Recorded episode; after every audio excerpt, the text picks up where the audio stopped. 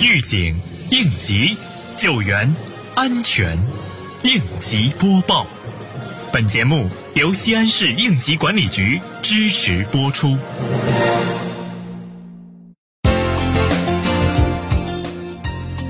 近日，周至县副县长带领县应急管理局、县公安局等部门相关负责人检查周至县景区安全生产工作。检查组来到了沙河景区和楼观台景区，详细询问了景区安全生产、旅游管理和安保维稳等工作。县政府领导在检查中要求各相关部门要充分认识好安全生产工作的重要性，切实增强安全意识、责任意识和防范意识。同时，要求景区建立健全应急预案，坚决防范和遏制生产安全事故，确保景区安全生产形势稳定。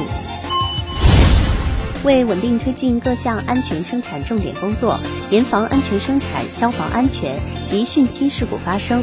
日前，曲江大明宫投资集团成立检查组，开展四不两直随机抽查。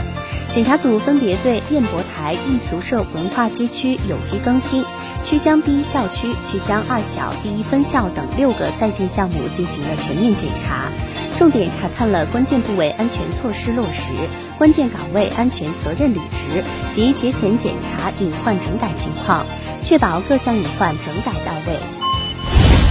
近日，碑林区应急管理局综合经管科执法人员持续开展辖区临时提升项目安全隐患督查检查。执法人员重点对电焊从业人员现场安全管理、防范措施、现场施工围挡、应急器材配备、人员持证情况及安全培训教育方面进行检查。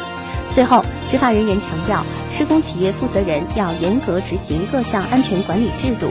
切实将施工安全防范措施落到实处，坚决防范各类事故的发生。今年的五月十二号是我国第十三个防灾减灾日。西安市应急管理局提示：地震发生时如何躲避？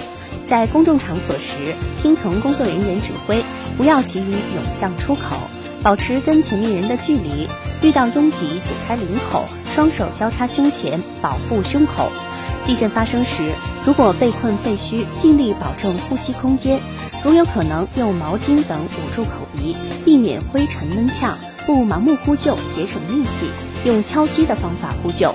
尽量寻找水和食物，创造生存条件，耐心等候救援。